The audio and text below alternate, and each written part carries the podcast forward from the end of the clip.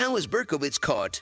The tip that broke the case came from Cacilia Davis, 49, a terrified woman who told a belated story to New York police. Davis, who lives near the Gravesend Bay site where Stacy Moskowitz was killed, said she was walking her dog Snowball near her apartment at 2:30 a.m. on the night of the murder.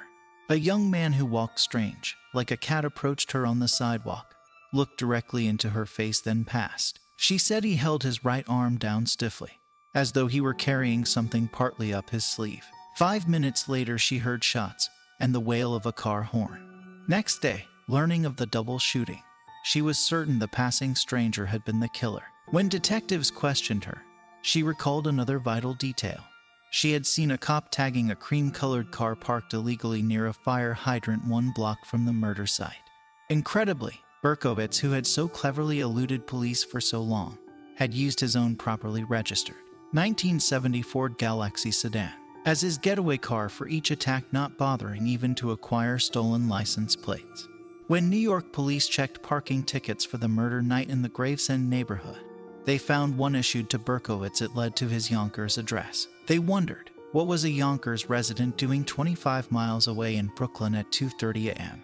Detectives staked out the apartment building. When Berkowitz emerged and the cops confronted him, he turned to one inspector and said, "I guess this is the end of the trail." Berkowitz pled guilty. In 2011, he said that he will no longer seek parole.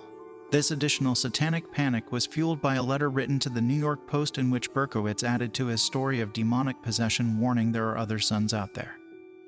God help the world, despite the fact that Berkowitz revealed two years later that the entire demonic satanic intervention was a hoax. He spawned the theory that he was part of a larger satanic sect, something that the Netflix documentary also reflects. Now, a point of reflection is that person spent a decade telling a lie which later changed which leads me to think that it could have made him change his mind. There was so much evidence that something bigger was behind everything, that it was impossible to refute even if some were somewhat fanciful. But what is real and what is not? I will end this episode by saying that there is still a long way to go. There are still many things that we have to discuss. I would like you to join me in this real life story.